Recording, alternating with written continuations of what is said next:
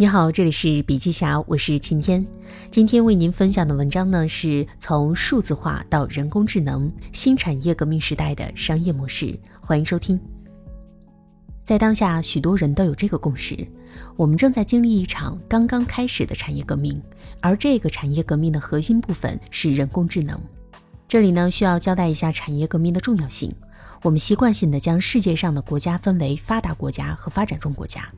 这种差距是产业革命之后才有的，产业革命之前，各国没有太大的差距。第一次产业革命产生于英国，核心内容是人造动力，也就是蒸汽机的发明。第二次产业革命产生于英美，核心内容是电力的发明。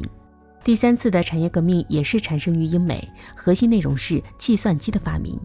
那么第四次产业革命正在兴起，它跟第三次产业革命有很多的相似之处。首先，第四次产业革命的核心技术是人工智能。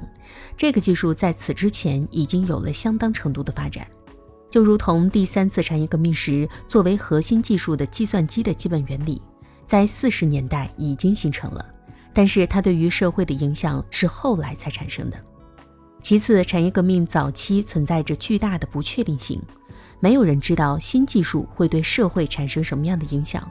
甚至连接下来需要什么样的器件都没人知道。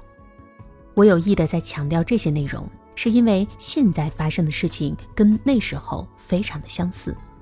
正在兴起的第四次产业革命诞生于美国。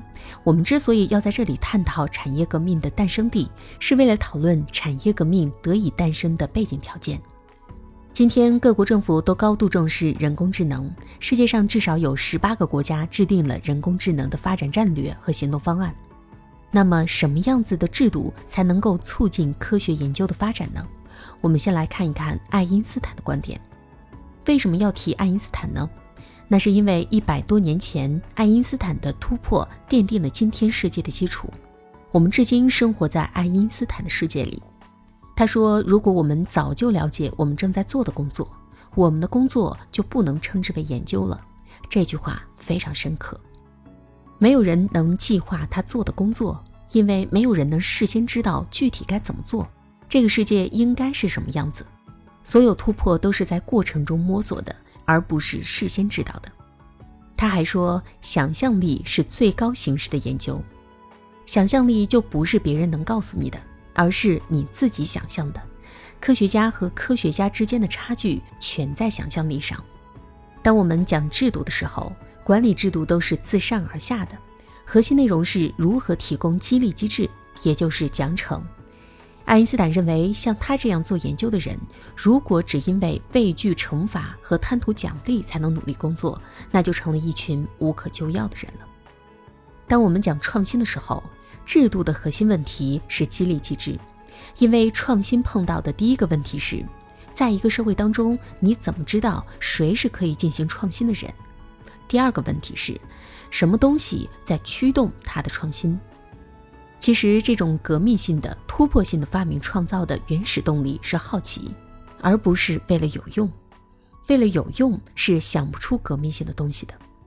历史上的那些科学家，与电相关的法拉第。赫兹与计算机相关的图灵，与人工智能相关的麦卡锡等等，包括发现量子力学、固体物理、半导体、DNA、RNA 以及测定人类基因图谱的这些科学家，他们的驱动力都是好奇心，都是来源于探索这个世界的渴望。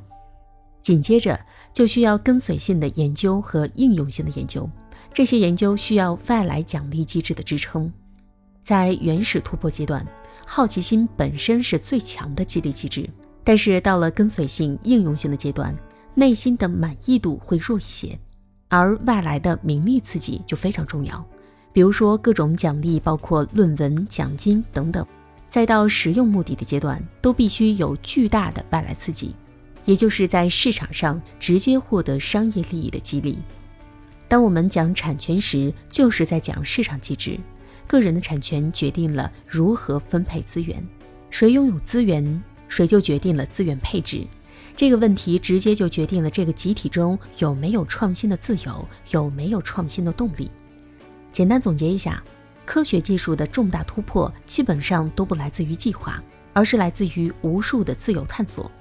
这里非常重要的两个关键词，第一是自由，第二是无数，二者缺一不可。而无数的自由探讨是需要制度保证的，因为具有非常的不确定性，没有人知道谁能做成，所以需要大量的探索。最后的结果一定是优胜劣汰出来的，大多数探索会失败，个别的会胜出。说完了产业革命诞生的背景条件。我们接下来要说的是，产业革命是创造性的破坏过程。创造性的破坏过程这个概念是熊彼得四十年代提出的。首先，产业的革命性变化背后，最重要的是对发明家、企业家提供激励机制。在市场制度下，核心是知识产权，产权里面包括了两个大部分，一部分是有形资产的产权，一部分是知识产权，这是无形资产。创新越重要，对知识产权的保护就越重要。你可以想象，当盗窃、侵犯知识产权的行为在一个社会上盛行，就严重摧毁了创新的激励机制。所以，在一个社会里面，是不是有很多人、很多机构愿意从事重大的、困难的、冒风险的创新工作，直接和有没有对知识产权的保护有关。第二个基本的机制就是市场的优胜劣汰。只有在优胜劣汰的过程当中，才有可能进行大规模的筛选，把不满足市场需要的东西筛下去，把优秀的东西凸显出来。